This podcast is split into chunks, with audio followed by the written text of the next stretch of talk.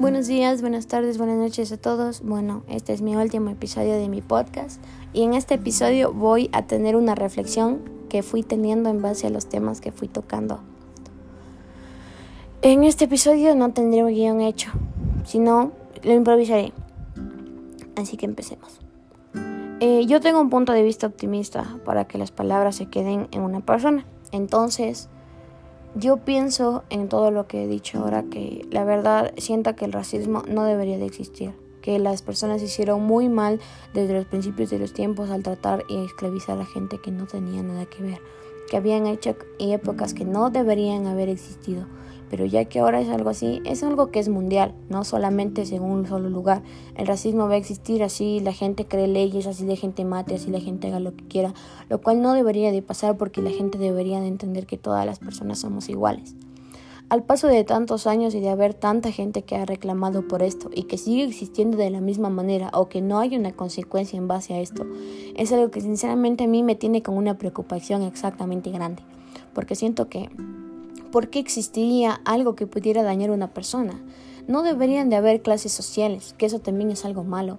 Y que tiene que alguien sea de un color, de una raza, que tenga culturas diferentes. Todo eso es algo de una discriminación. Yo siento que eso no debería de existir y siento que, como ya dije antes, debería haber una consecuencia para quien practique eso. En el caso, yo cuando estuve al tanto de este tema del asesinato de George Floyd, yo me llevé una gran sorpresa al saber que por algo ni siquiera lo dejaban hacer nada, ni siquiera le dejaron hacer una explicación y lo mataron. O sea, prácticamente así no hayan tenido esa intención, mataron a una persona inocente sin tener un derecho de que hizo algo malo. Y en base a esto, yo he visto muchos videos, muchos temas, muchas conversaciones donde gente que es racista, donde gente que acusa a otras personas sobre algo por el hecho de ser negros. Y siento que es algo totalmente injusto, porque también una persona blanca podría ser un ladrón, una persona blanca podría hacer un montón de cosas.